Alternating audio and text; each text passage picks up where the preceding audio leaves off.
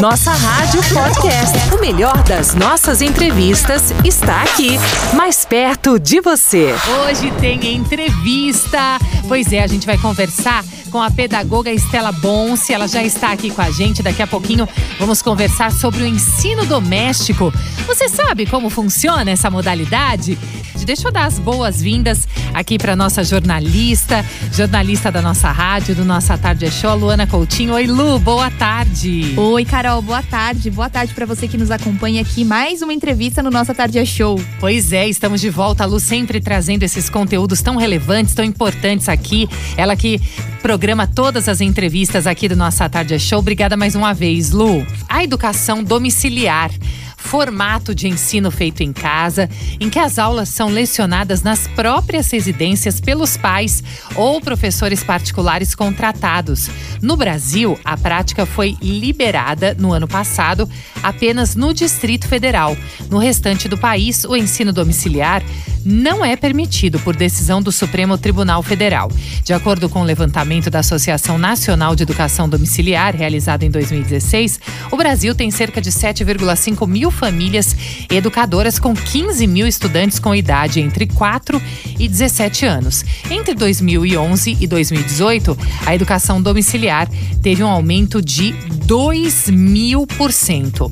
E para conversar sobre educação domiciliar e tirar nossas dúvidas, hoje a gente conversa com a Estela Bonce. A Estela é docente da FAM nos cursos de pedagogia e licenciaturas. A Estela é graduada em pedagogia pela Universidade Mackenzie, mestre em educação, arte e história da cultura, também pela Universidade Mackenzie. Estela, seja bem-vinda, muito boa tarde, muito obrigada por aceitar aqui o nosso convite do Nossa Tarde é Show, aqui da nossa rádio. Muito obrigada e boa tarde, Estela.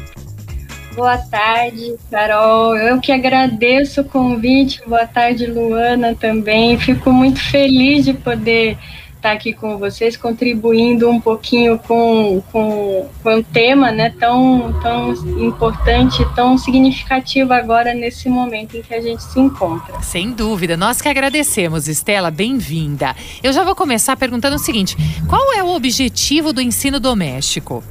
Olha, o ensino doméstico, para quem é adepto, né, os pais, as famílias que escolhem esse ensino, e ele tem um termo em inglês, o homeschooling, ele é, tem como objetivo o ensino da, dos, dos, das crianças, né, ou adolescentes em casa.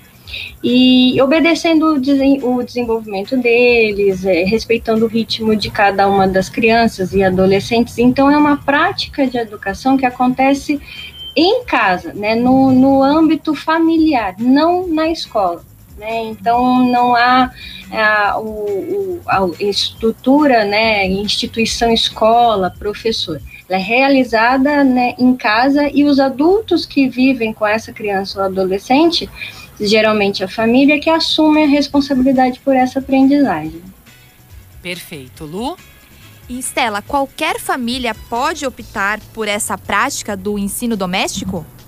Sim, né? Qualquer família ela pode a, a, a escolher, né, optar por essa, por essa forma, por, por, esse ensino doméstico, mas há algumas questões que a gente precisa né, levar em conta.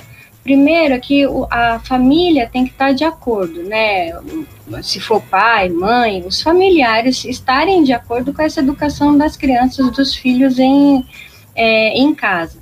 Outra questão é que os, a família tem que estar preparada, né? Tem que ter um conhecimento, tem que ter uma tem que ser uma família que tenha, seja alfabetizada, pais que têm um, um acesso a, a cultura, a informação, a tecnologia, porque eles vão ter que dar todo o suporte de pedagógico, né, que seria da escola em casa. Então há uma questão de que o, o, o, ensino doméstico e é uma das colocações não é não, não é acessível a todos, porque a gente sabe que muitas famílias não têm uma estrutura de formação né, uh, escolar ou cultural para dar suporte a, a, essas crianças, esses adolescentes e superar as próprias dificuldades, as dificuldades que eles trouxerem, porque até os adultos têm dificuldades na hora de, de trabalhar esse ensino. Né? Muitos até buscam outros auxílios, outros profissionais para ajudar, mas a princípio todos podem, né? Qualquer família pode optar, mas tendo em vista que não é algo tão simples, né? E que demanda uma estrutura de toda todo o contexto para dar conta dessa demanda. Certo. Agora, Estela, com relação às vantagens né, da educação domiciliar, quais são as principais vantagens da educação domiciliar em relação ao ensino regular? É, uma das principais vantagens que, que quem escolhe as famílias que optam por esse ensino né, domiciliar seria ah, especialmente, especificamente o bullying, né, de evitar a, a, que a criança ou adolescente vivencie práticas de bullying presentes em, nas escolas. Outra questão que eles apontam, que é colocada, é acompanhar de perto os filhos, né, o desenvolvimento dos filhos, ter oportunidade de perceber os problemas de aprendizagem, poder atuar mais de, mais perto, mais prontamente. Então, ter esse acompanhamento e é, fortalecer o vínculo entre os pais e filhos, né? Porque teria mais tempo para ficar com, com, com, os filhos, é, teria uma, um, uma troca ali de saberes com a família, mais interação entre os familiares. Tem também uma outra vantagem que seria a flexibilidade de horários, então ah, de, dependendo da rotina da família né, e da dinâmica dessa família, a flexibilidade de horários é um ponto positivo e, e também ampliar, né, a proposta de ampliar esse ensino e aprendizagem além dos livros. Então, é, vivenciar momentos de aprendizagem, viagens, passeios, ah, sem ter que cumprir um cronograma de aula específico, né, pré-determinado. Essa é uma das questões, né, daqueles que são adeptos colocam do ensino domiciliar. Eu vou até levantar aqui uma certa polêmica com você, Estela, que você falou que o bullying é uma vantagem, mas teria, seria também, talvez a socialização, no contrário disso também, não seria uma desvantagem também desse tipo de ensino? É exatamente isso, né? É uma das questões que divergem, né, da, da de quem defende, daqueles dos defensores e dos que dos prós e contras né? Uhum. A questão de não ter o relacionamento, né, a, a, relação social da escola, né, da criança com outras crianças, uhum. é um ponto, né? A convivência social com diferentes grupos e a interação com diferentes grupos de pessoas, de culturas, de formação, é uma das questões que é levantada como uma, uma questão contra, né, que seria um aspecto negativo. Uhum. Quem defende aponta que você viver socialmente, você vive socialmente no parque, no, em outros locais além da escola, né? Mas há um ponto que a escola ela é, ela é imprescindível nessa nessa, nessa questão de, do ensino e aprendizagem, que é trabalhar algumas competências que dentro do âmbito familiar não, não, a gente não tem.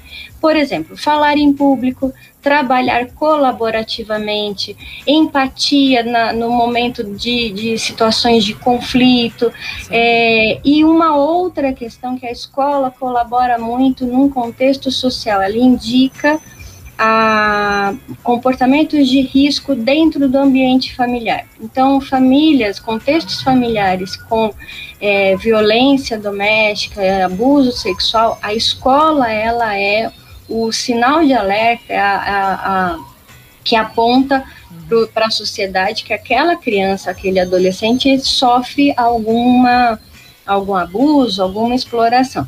No ensino domiciliar, a gente perde essas questões, né? E não é só, além da relação social, além de você aprender a, a, o diverso, como você falou da questão do bullying, a escola, ela não é só transmissão de conteúdo e aquisição, né? Ela, ela tem aí um propósito e precisa mudar essa postura, né? De apenas transmitir e o aluno assimilar conteúdo. A gente tem muitas práticas hoje é, educacionais de instituições sérias, na rede pública também, em que o trabalho é voltado para ensinar valores, como a diversidade, aprender a frustração, né, a se frustrar, o ganhar e perder, compartilhamento, ensinar a defesa, o respeito ao próximo, isso é além, né, pode afetar aí nessa questão do relação do social da criança que no ensino doméstico não vai ter.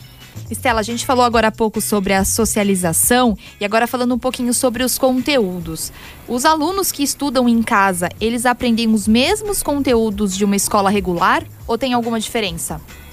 Eles não necessariamente os mesmos, né? Como eu apontei, eles podem ampliar esse, esse conteúdo e hoje a gente até encontra alguns materiais e conteúdos programáticos já publicados e elaborados para esse estudo em casa, né? Como no Brasil a gente ainda não tem uma lei que regulamenta essa prática, né, enquanto um modelo, né, um modelo não obrigatório, um modelo é aberto e não regulamentado por lei, cada família, cada né, núcleo familiar escolhe os conteúdos para serem trabalhados com, com as crianças, com os filhos, né?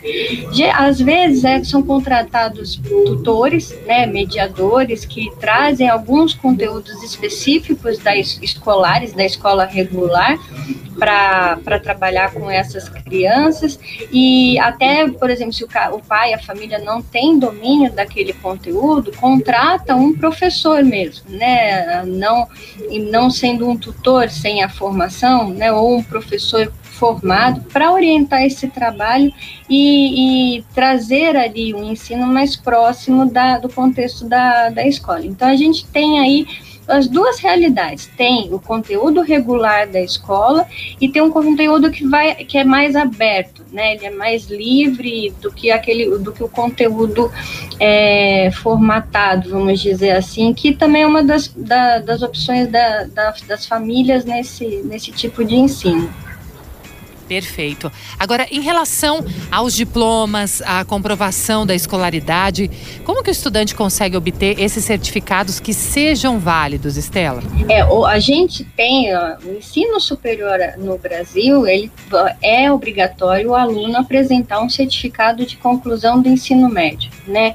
por não ter a regulamentação da, do ensino né, é, doméstico, a gente ainda não tem como né, proceder com casos dessa, com crianças e alunas, com adolescentes, no caso, né, é, provenientes desse, desse tipo de ensino. Assim, uma forma, né, um, um meio para que esse aluno tenha, né, um certificado, porque o ensino superior ele te dá, você ingressa a partir do momento que você comprova socialmente, né, para a comunidade, para o seu né, contexto, que você terminou a, aquele período da educação básica, até o ensino médio.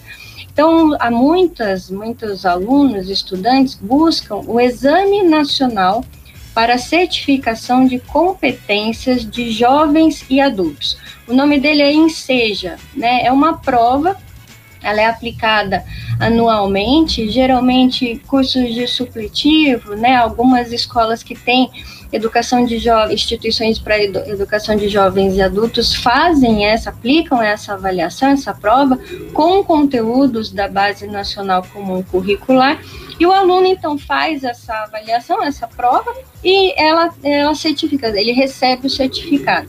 A questão é que o aluno precisa ter no mínimo 18 anos para prestar esse exame.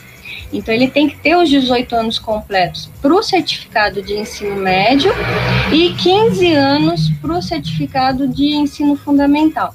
Até 2016, o Enem servia, né? Era possível conseguir via o Enem. Isso caiu, já não tem, já não tem mais. E o que a gente tem de prática, né, para poder ingressar no ensino superior, a partir de um ensino de um aluno, do estudante que frequentou o ensino doméstico, é é o INSEJA, né? Então, tendo 15 anos completos, ele tem o certificado do ensino fundamental, tendo 18 anos completos, ele consegue o certificado do ensino médio.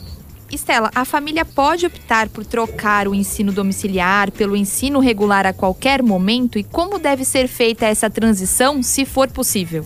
Pode. A gente, é, a, a, família, ela pode fazer essa, essa escolha, né, mudar, mas como não é uma, uma prática regulamentada, muitas famílias entram em solicitação via justiça, né, uma, uma autorização da justiça para não matricular os filhos na escola.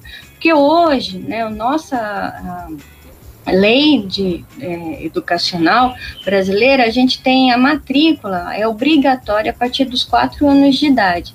Então, se a criança não está matriculada na escola, aquela família, ela pode ter, ser denunciada, né, e, e ser, ter questionado a questão por que, que aquela criança não está na escola. E muitas entram em contato para justificar essa essa questão não consegue, né, e entram via justiça para poder dar continuidade a esse ensino doméstico. Aqueles que optam para fazer, tirar da escola regular e colocar, no, né, iniciar o ensino doméstico, é preciso ter consciência de que tem de tomar cuidado para que a criança não sinta essa mudança brusca, né? Então você vai hoje à escola e a partir de amanhã você já não vai. Então o ideal é uma transição gradual. Então, começa alguns dias com a aula em casa, outros ainda vai para a escola, é, começa a fazer essa retirada progressiva até que a criança já entenda a dinâmica, né, que vai passar a estudar em casa, maiores, quando é uma, um aluno adolescente, já tem a compreensão, é mais fácil. Mas se são pequenos, né, ainda está ali num processo de iniciou a escolarização e de repente vai sair, é bom ter esse cuidado, né, para fazer gradativo e um planejamento dos pais conhecer o aluno, perceber o seu filho, qual é o perfil dele, se ele é, lida bem com mudanças, com essas transições e também estar preparado que ao momento que tirar da escola, a escola vai entrar em contato para saber o que aconteceu. Então é, tem que ser algo muito bem pensado, né? Pode ser feito, mas com cautela. Você comentou no comecinho aqui da entrevista, né, que os pais acompanham esse estudante que está no ensino domiciliar, que alguns profissionais podem acompanhar. Quais os profissionais que precisam acompanhar o estudante que está nessa modalidade aí do ensino doméstico? Vai depender muito, né, do, do perfil dos pais, da família, da, e da escolha desse profissional.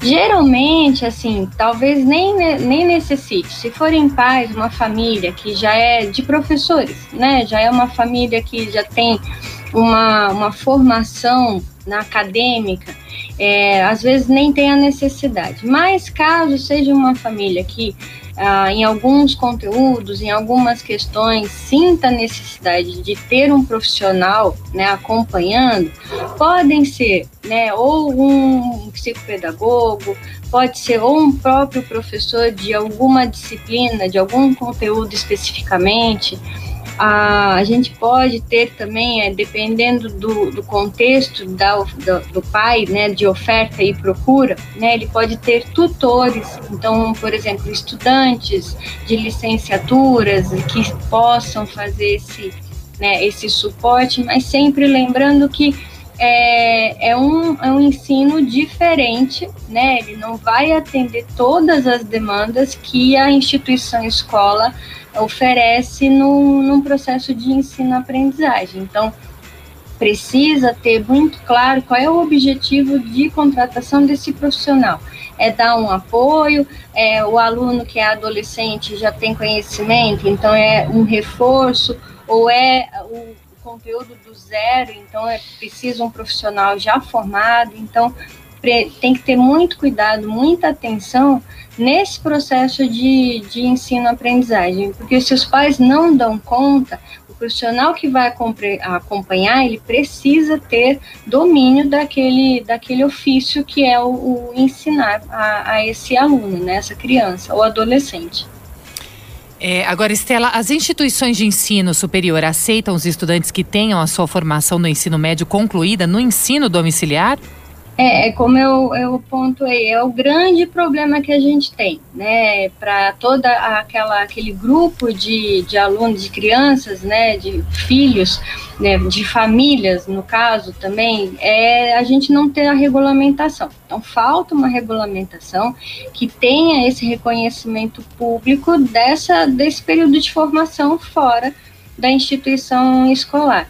A, não tendo uma regulamentação, a, o ensino superior, as instituições de ensino superior, elas podem né, não aceitar e orientar né, para que faça ou enseja ou que né, busquem, muitas vezes o que acontece, as famílias buscam via é, justiça para que garantam, uma liminar na justiça para garantir a vaga, né, e, e a, o ingresso desse estudante no ensino superior, e é por isso que é, está nessa discussão, né, até por conta de um projeto de lei é, que foi lançado em 2019, que traz essa questão à tona, né, que traz essa discussão novamente, e a gente tem algumas divergências, e até na questão do projeto de lei, a própria. Né, a, o próprio grupo que defende pontua que tem que ser melhor elaborado, tem que ser uma discussão não no calor ali do, do momento, mas com a cabeça fria e pensando que essa, essa criança e esse adolescente, eles têm que ter uma formação, e que sempre falo, né, uma forma, a gente tem que transformar esse, esse, esse, essa pessoa, né, esse cidadão, para que ele atue no contexto e na sociedade, não é só transmissão de conteúdo. E Estela, mesmo o ensino domiciliar não sendo regulamentado aqui no Brasil, é um direito dos pais e dos alunos optar por essa modalidade de ensino? Sim, os pais eles podem optar, né? E a grande discussão é que eles não, não pensar, né, se o pai vai ter a capacidade ou se ele tem o direito, mas é como é que eu vou trabalhar esse, esse ensino, né, com a, com a minha criança, eu posso escolher, né, eu tenho, a, a educação, ela já está assegurada, né, pela Constituição e pela Lei de Diretrizes e Bases. Então, o ensino, né, a, e o acesso à educação pública ou privada e a, a família, né, e a, a ampliar essa, esse acesso à família já é garantido pela Constituição e pela LDB. É um direito, né, da, de todo cidadão ter a educação, né, mas se a família quer optar para não utilizar a instituição escola, para não colocar, ela pode, mas ela tem que, eu sempre falo, é, são os seus os direitos, os deveres. Ela vai ter, ela vai ter que arcar com as consequências de uma ação que não é, é regulamentada, não é a que é aceita, né, e que, e que pode trazer problemas futuramente.